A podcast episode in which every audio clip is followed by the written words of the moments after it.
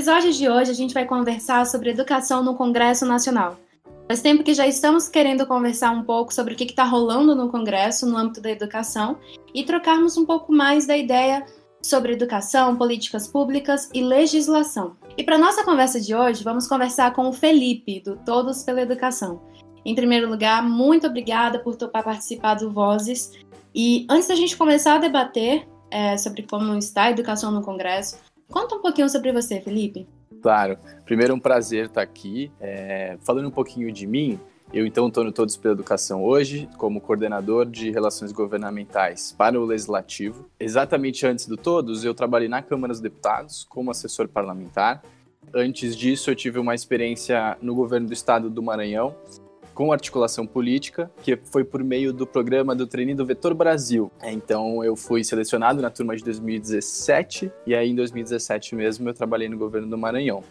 Então é um pouquinho do histórico. Eu trabalho com educação então desde a minha atuação no Congresso parlamentar que eu trabalhava, ele atuava, era um forte é, defensor e atuante na, na pauta. E aí estou no Todos, completo agora no meio do ano, dois anos e meio de Todos pela Educação, nessa mesma função que eu estou hoje.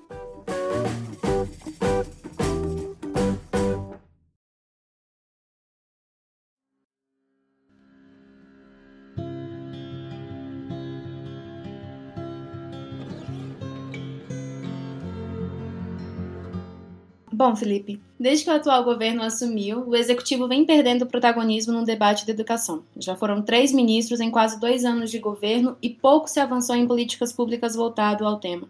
Como você enxerga esse cenário e qual tem sido a importância tanto do Congresso quanto do terceiro setor no debate da educação brasileira? Perfeito.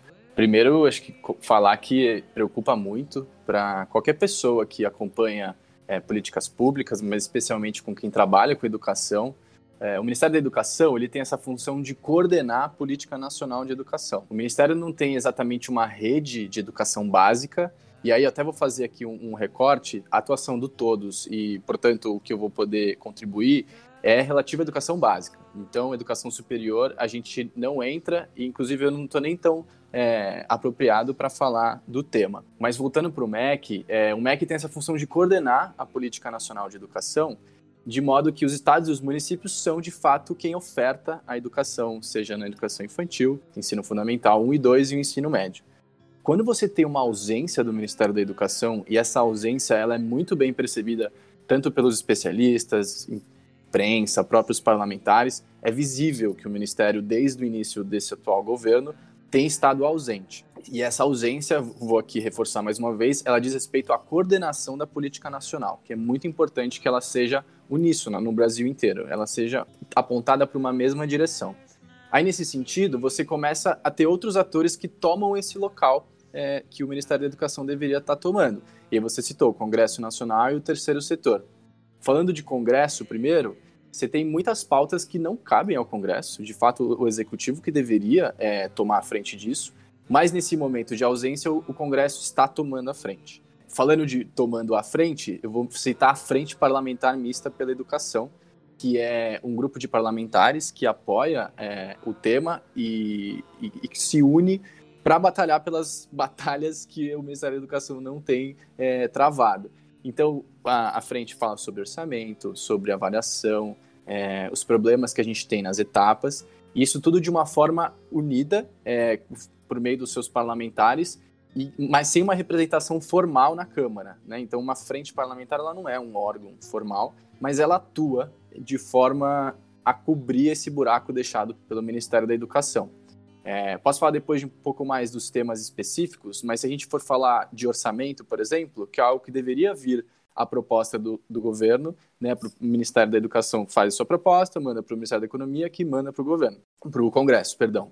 É, e esse processo ele foi muito falho, então a gente tem buracos no orçamento, e aí, enfim, acho que todo mundo acompanhou a discussão do orçamento esse ano, como foi, vários cortes, educação, a despesas discricionárias educação, 20% de corte, é, isso é inviável para você tocar a educação de, de qualquer nível. Mas agora eu vou falar um pouquinho do terceiro setor, que tem um papel muito delicado, porque o terceiro setor, na verdade, ele ocupa uma função que o governo deveria ocupar, né? Tanto na educação como qualquer outro setor. Mas O Todos pela Educação é uma organização do terceiro setor, mas que não tem atuação direta é, na oferta da educação. Então você tem organizações OS que atuam, por exemplo, com a educação infantil e tem lá próprias recebe o dinheiro público, por exemplo, e oferta esse essa essa etapa. O Todos pela Educação e as outras organizações que atuam, principalmente no Congresso Nacional e em Brasília com advocacy, não têm essa atuação. Então, o que a gente se propõe a fazer é iluminar os temas, trazer para o debate e para a imprensa, então produzir relatórios, a gente produz um relatório bimestralmente justamente sobre a execução orçamentária do Ministério, tentando entender quais são os problemas, quais são os pontos positivos, onde está faltando recurso. É, e isso tudo está muito relacionado com o Congresso, de novo, que é quem aprova esse orçamento, e com os outros atores que estão envolvidos no debate educacional. Então, fazendo um fechamento para essa, essa primeira pergunta, eu diria que o Congresso e o terceiro setor, na medida do possível, do que eles podem, eles estão cumprindo um, esse buraco, esse vazio deixado pelo Ministério da Educação, mas não é, mas como eles não têm uma capacidade de fazer o que o Ministério deveria fazer mesmo, acaba que fica falho. E aí você não tem uma coordenação nacional como a gente deveria ter, por exemplo, na saúde. É um paralelo muito fácil da gente fazer hoje com a pandemia e com a gestão da saúde. Como a gente não tem uma coordenação única vindo de Brasília, no caso, cada estado, cada município cada, acaba agindo de uma forma. Para a educação é exatamente a mesma coisa. Se a gente não tiver uma coordenação e essa coordenação ela precisa sair do Ministério da Educação, as coisas acabam ficando perdidas e soltas. Excelente fala, Felipe. Eu só queria dar uma ênfase, né? Se a gente não tiver uma coordenação nacional, as coisas ficam perdidas e soltas. E eu creio que essa é a sensação que muitos alunos sentem, né? E as pessoas que trabalham também com a, com a educação se sentem perdidas já que não tem esse direcionamento. Você trouxe essa questão de que cada estado está se organizando é, à sua maneira, não tem um direcionamento, né? Não tem uma direção nacional para isso. Posso aproveitar porque tem uma coisa que eu lembrei que eu acharia muito legal para falar sobre a minha primeira resposta. À vontade. Eu vou, posso dar uma, uma voltada e Por mandar bala? Por favor, pode Beleza. ficar à vontade pensando na, nessa ausência de coordenação nacional é, por parte do Ministério da Educação, existe, não vou dizer que é uma bala de prata, porque não existe uma bala de prata na educação ou qualquer outro setor, mas se a gente tivesse um sistema nacional de educação que pudesse justamente identificar quais são as etapas que são responsabilidade de qual ente, quais são as políticas que a gente deve pactuar anteriormente ao Ministério da Educação, por exemplo, lançar um programa, seja na transferência de recursos ou na gestão é, dos seus gestores. Enfim, tem uma série de políticas que elas devem ser pactuadas para a gente ter de fato essa coordenação nacional. Então, uma das prioridades do Todos pela Educação, uma das prioridades é, desse ano do Congresso Nacional para a Educação, é justamente aprovar um sistema nacional de educação, que eu não vou, não vou fazer aqui um paralelo com o SUS, não é um SUS da educação, porque são coisas diferentes, mas seria justamente para regulamentar todas essas, é, essas políticas é, educacionais que todos os municípios, todos os estados precisam ofertar para os seus alunos e que, em grande medida, a União financia. Claro que existe também financiamento no âmbito estadual e municipal, mas então, caso a gente, se a gente tivesse esse sistema, que aí, imagina numa sala sentando ministro da Educação, secretários estaduais e secretários e secretárias municipais de educação, para aí sim a gente poder estabelecer o que, que é prioridade na educação. Então, a gente vai focar em alfabetização, a gente vai focar no ensino médio, como vai ser a nossa política de educação em tempo integral. Enfim, poderia aqui dar vários exemplos, é, mas sobretudo na questão do repasse, do financiamento, que é, claro, sempre uma, uma disputa muito forte. Mas então eu faço aqui um coro pela aprovação do Sistema Nacional de Educação, que está em discussão no Congresso, tem dois projetos, um na Câmara e outro no Senado, é, que são os dois, tem dois principais projetos, melhor dizendo, porque existem outros também tramitando. Mas então, se eu puder colocar uma luzinha aí sobre o sistema nacional, é algo super relevante e que provavelmente o Congresso é, vai discutir esse ano.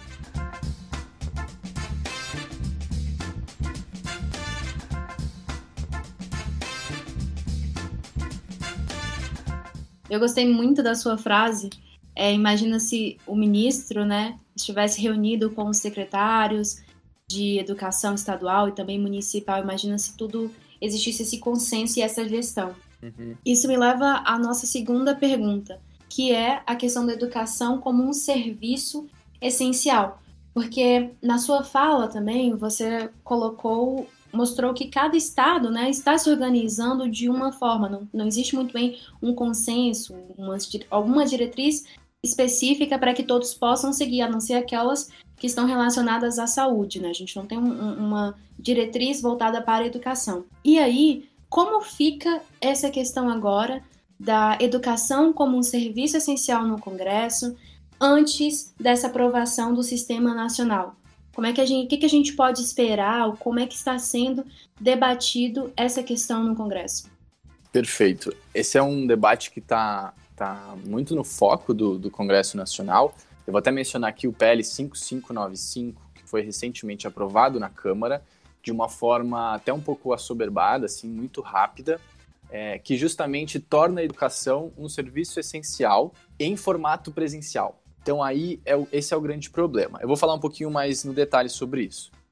Os serviços essenciais né, são aqueles serviços que, inclusive, você não pode ter greve, você não pode parar. E aí, agora, durante a pandemia, ficou muito claro para nós quais devem ser, né? É, quais são esses serviços essenciais que não puderam parar. Mas a discussão toda, na verdade, começou com a necessidade da gente estruturar estratégias para uma volta, para um retorno seguro às aulas.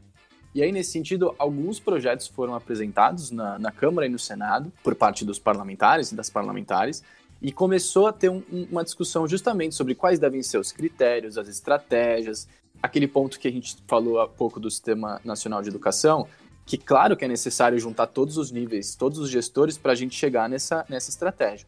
E aí, nesse sentido, alguns projetos estavam avançando, e aí, no meio do caminho, esse projeto que eu mencionei para vocês acabou entrando é, meio de forma apressada no debate. Conseguiu aprovar a urgência e ele foi aprovado na Câmara e foi para o Senado.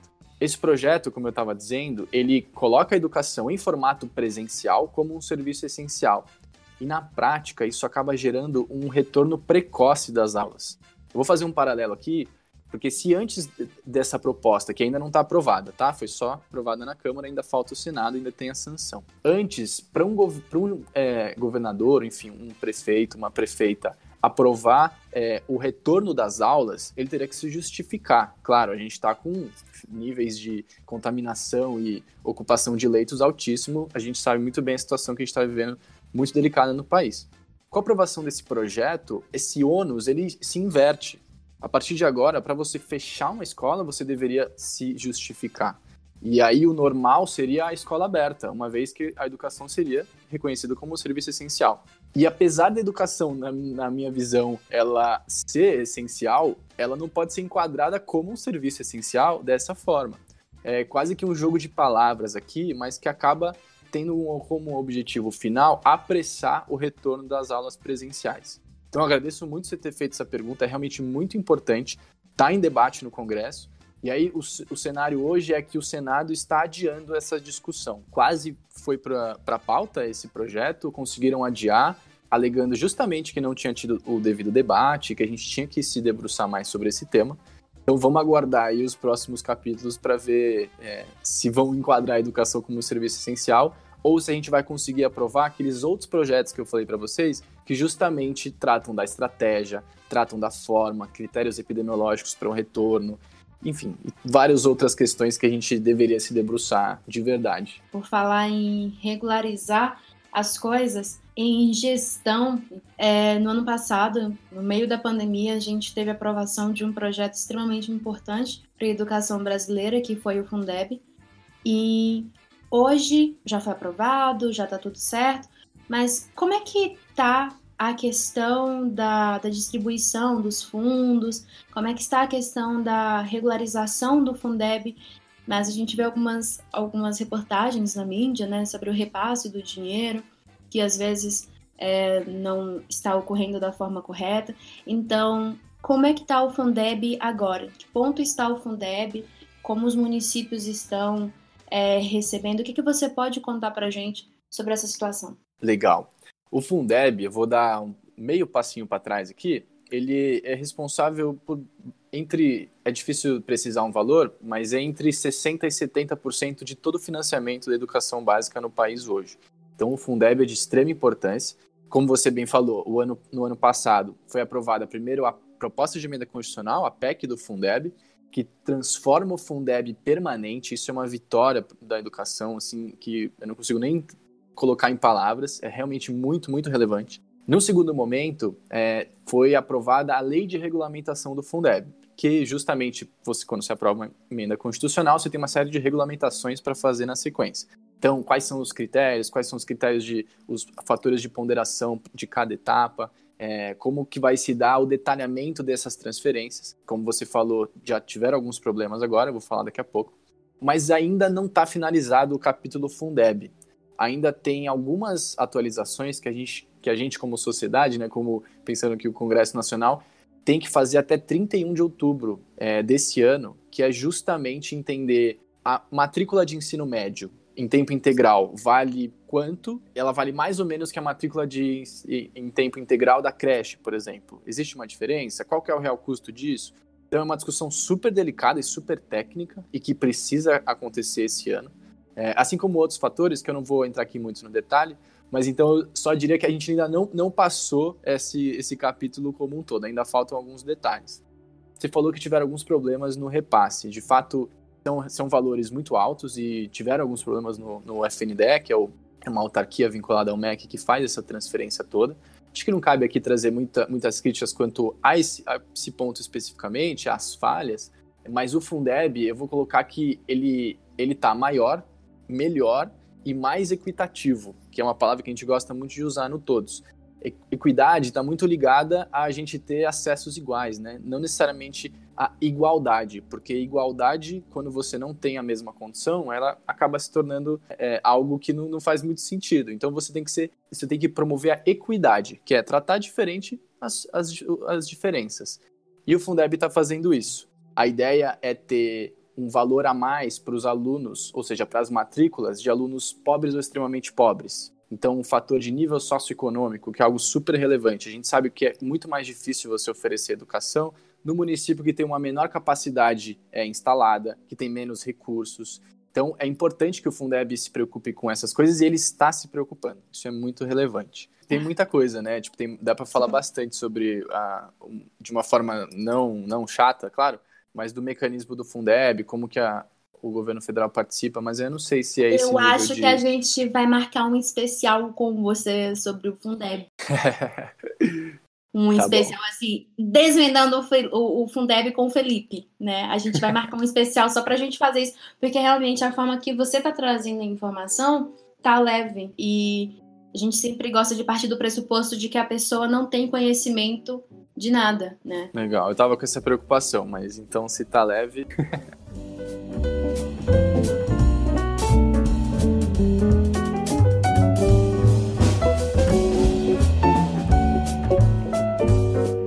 Bom, Felipe, é, na sua última fala você trouxe a questão da diferença de municípios né, com poder aquisitivo. Alguns municípios têm mais, outros municípios têm menos, e isso afeta, a, de uma certa forma, a qualidade também da educação. E para isso o Congresso tem um projeto de lei, né, foi feito um projeto de lei sobre a conectividade, para permitir que outras pessoas, é, que alunos da educação pública e professores também tivessem acesso e recursos tecnológicos para poder é, fazer suas aulas e acompanhar em tudo, né? Aliviar um pouco essa ausência da sala de aula e também é uma forma de diminuir a desigualdade. Perfeito. Então, e esse projeto 3477, é, ele foi vetado pelo presidente. É, a gente vê que tem o MAPA, inclusive, é uma das organizações que está atuando para a derrubada desse veto no Congresso. Mas eu queria saber de você, né? Você pode trazer um pouco mais de informação sobre quão importante é esse projeto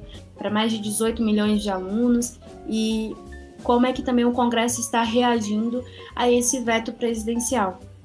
Em um assunto Perfeito. tão necessário, né? Exato, ele se tornou um assunto assim ultra necessário justamente pelo fechamento das escolas, né? É, já havia e já há programas que, que buscam conectar melhor as escolas, que a gente sabe que muitas escolas ainda não têm acesso à internet. Mas nesse momento, conectar as escolas não é suficiente, né? Porque os alunos eles estão em casa. E aí é justamente a, a, esse propósito desse projeto, o 3477 que você falou, que foi aprovado na Câmara, foi aprovado no Senado e o presidente acabou vetando. Esse veto, é, ele, enfim, é, claro que estamos também junto com o mapa, o todos é, defende a derrubada desse veto. E se a gente pensar que é, a gente tem uma desigualdade tremenda no país, e a gente sabe muito bem que as escolas particulares estão conseguindo desenvolver, ainda que com muita dificuldade, porque educação remota não é EAD, né? Uma coisa é uma coisa, outra coisa é outra coisa. A gente não consegue ter a mesma qualidade. Enfim, não preciso nem entrar muito em detalhes aqui, mas a gente tem milhões de alunos que não, tem, não estão conseguindo acessar os materiais. Né? A gente pode criticar esses materiais, criticar as aulas é, virtuais, mas a gente não está conseguindo nem chegar nesse momento, porque não tem a conectividade. E aí, nesse sentido, muitos municípios e estados estão pagando do seu próprio bolso o pacote de dados é, para esses alunos terem acesso. Só que aí tem uma questão financeira, orçamentária aqui, que os estados e os municípios eles não podem se endividar. Só quem se endivida para gerar novos recursos é o governo federal, que justamente foi o que financiou toda a nossa reação à pandemia. Né? Então, o auxílio emergencial, todos os programas de manutenção de emprego foram financiados com o aumento de dívida pública do país. E o mundo está fazendo isso, porque a gente está num momento muito delicado. E esse projeto 3477 visava justamente isso. Através de mais dívida, você financiar a conectividade dos alunos e dos professores também. Importante trazer isso. Inclusive com materiais, enfim, outros é, equipamentos eletrônicos e tudo mais. Esse veto ele é muito simbólico, porque ele é um passo atrás né, para a educação, mais um passo atrás já tinha, é, tinha havido os outros vetos importantes. Eu vou mencionar aqui rapidamente um veto sobre os recursos da merenda escolar, é, numa medida provisória é, no começo do ano passado, que, enfim, a gente não tem as, as escolas abertas, mesmo problema, problema da, da conectividade. Escolas estão fechadas, os alunos não estão tendo acesso à merenda. Então a ideia era permitir que esse recurso fosse transferido direto para os pais, para os pais fazerem a compra desses alimentos e garantir a segurança alimentar de seus alunos. E esse trecho também foi vetado. Então, é, preocupa, preocupa bastante. A gente está confiante de que esse veto vai ser derrubado no Congresso Nacional. E é muito importante que a gente garanta financiamento para os recursos digitais, para os pacotes de dados, senão a gente não vai conseguir manter minimamente uma continuidade do processo pedagógico. Já é sabido que a gente perdeu muito tempo da educação. Difícil falar aqui em um ano, dois anos, quanto tempo é, de ensino mesmo foi, foi perdido, mas é fato que a gente tem perdas muito graves. E quanto mais tempo a gente demorar é, para tomar essa solução e tomar essa decisão de realmente tratar a educação com prioridade e financiar de fato os acessos digitais, a gente vai continuar com o cenário que a gente está hoje. E aí, para a gente encerrar, esse nosso bate-papo. Eu queria que você elencasse alguns projetos de lei relacionados à educação que a gente precisa ficar de olho e monitorando no Congresso. Claro. Como não podia ser diferente, eu vou começar falando do Fundeb, que é muito importante que a gente acaba, acabe de fazer as atualizações do Fundeb, como eu falei mais cedo. É pouca coisa, a gente já atacou a, a maioria dos problemas no ano passado, então a gente tem que só finalizar o Fundeb até 31 de outubro. É, vou colocar aqui a importância, então, do projeto do Sistema Nacional de Educação, como a gente já conversou. É um projeto de lei complementar, um pouquinho mais complicado para aprovar, mas, de novo, sem o Sistema Nacional, a gente não vai ter condição de coordenar de fato e parar de bater cabeça em termos de políticas educacionais. Eu vou colocar mais dois projetos aqui. O primeiro é o homeschooling, que é muito importante que a gente fique atento a essa discussão, que não é uma discussão fácil, atende um número muito pequeno de famílias, tem riscos claros à educação. A gente, o local que você descobre, é, por exemplo, abusos ou que você consegue garantir que as crianças estão tendo uma alimentação saudável, segurança alimentar, enfim, uma série de questões são garantidas na escola. O convívio social com o diferente, né, o contraditório, tudo isso ocorre na escola ao você regulamentar um homeschooling, ou seja, o, o estudo domiciliar, a educação domiciliar, muitos desses elementos são perdidos. Então é, é, delicado discutir esse tema. Ao mesmo tempo, tem famílias que gostariam de utilizar desse, desse formato. Então tem que haver um debate. E está tendo uma, uma, uma, uma aceleração desse debate no Congresso, assim como houve no projeto de educação como serviço essencial, que a gente falou mais cedo. Então, luz vermelha, asterisco aí nesse projeto para a gente ficar de olho, que está sendo debatido. E o último que eu vou falar é em relação ao piso do magistério, que é o valor mínimo que um professor pode receber trabalhando 40 horas semanais. Então, o piso hoje ele é, ele é, ele varia de acordo com o valor que a gente tem para gastar por aluno do Fundeb. Então, Fundeb de novo aqui na conversa. Mas como agora o Fundeb vai crescer muito em termos de, de volume financeiro mesmo, essa atualização, se ela continuasse vinculada ao valor que a gente tem para investir por aluno no Fundeb, ela ia de fato, usando o português claro aqui, explodir as contas do, dos governos estaduais e municipais, que ia subir demais esse piso. Isso eles iam incorrer em uma série de crimes, inclusive responsabilidade fiscal e tudo mais. Então é necessário a gente achar outra vinculação para o piso nacional do magistério e que ao mesmo tempo ele consiga valorizar os professores e ser fiscalmente responsável. Né? É uma discussão, não é fácil, é, não, é, não é, é, uma coisa que a gente vai conseguir muito facilmente é, atacar sem, sem o devido debate. E, e, todos esses temas que eu trouxe aqui, os temas positivos que a gente deve colocar o olho, que a gente deve ajudar a empurrar mesmo no Congresso Nacional, eles estão na Agenda Legislativa pela Educação, que é um documento que o Todos lançou recentemente e que justamente coloca é, o, as luzes sobre os projetos realmente sérios, o que realmente importa, o que, o Congresso deveria discutir. Então a gente propôs esse documento, ele tá, ele é público, convido todo mundo para conhecer no site do Todos pela Educação. E aí nesse documento estão alguns desses projetos que eu falei aqui para vocês, mas tem, tem muitos outros que vocês podem ver lá que são cruciais para a gente, enfim, garantir uma educação de qualidade para todos.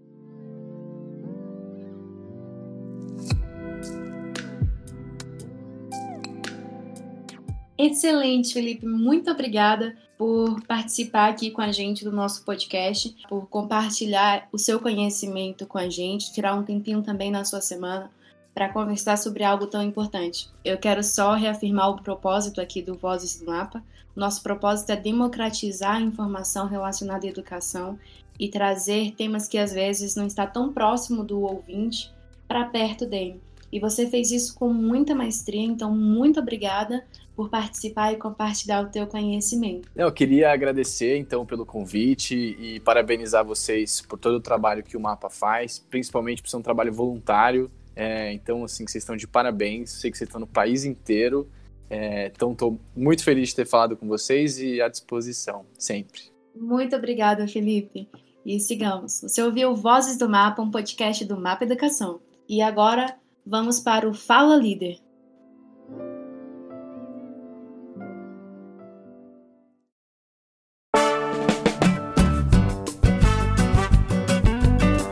Fala, líder! Olá pessoal, eu sou Maílson, sou internacionalista, ativista social e líder do Mapa Educação aqui em Canaã dos Carajás, é município que fica no sudeste do estado do Pará. É, eu reconheço muito o valor da educação para enfrentar os desafios da vida e também né, no papel que ela tem de provocarmos mudanças e transformações na sociedade. Então, meu propósito com a educação é este: é contribuir para o desenvolvimento e o futuro também de estudantes, de jovens e também da sociedade.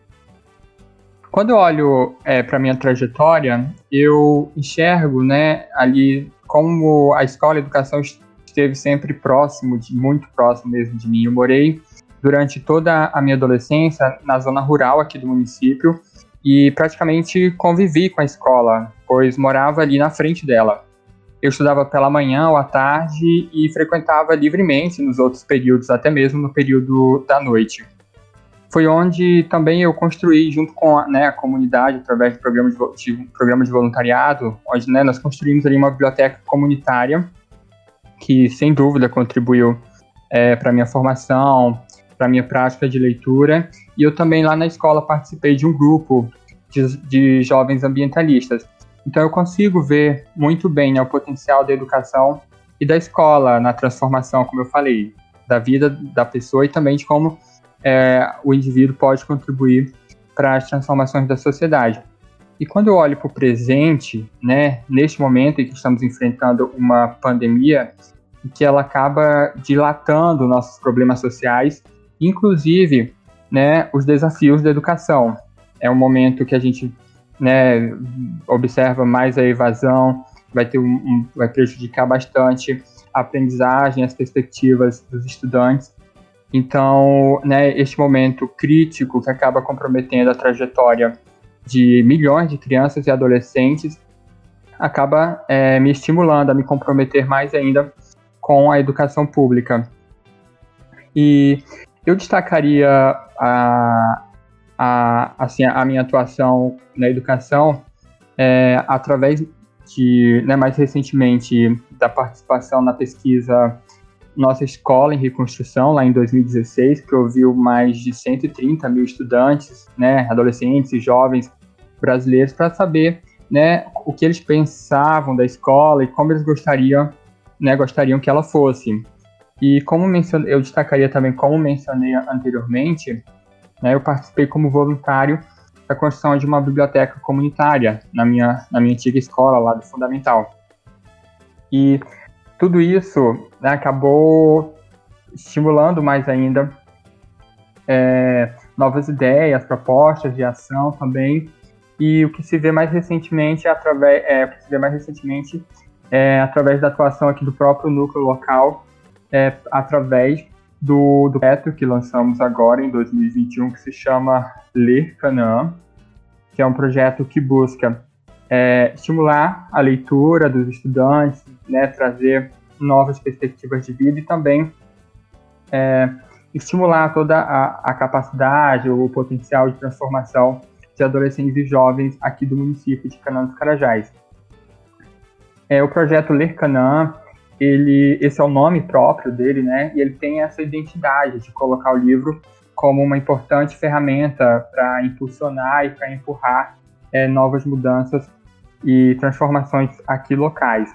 E esse projeto ele atua principalmente através da formação de um clube de, um clube de, de livro, né?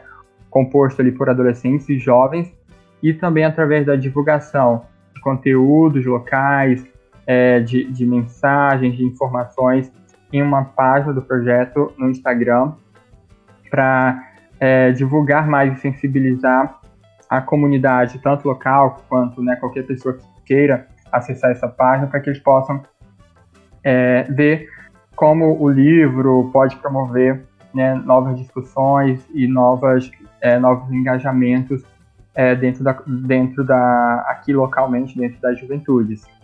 E se vocês quiserem também nos acompanhar, vocês podem pesquisar lá no Instagram, arroba e vocês vão nos encontrar e saber tudo que andamos aprontando por aqui. Obrigado, gente. Até a próxima.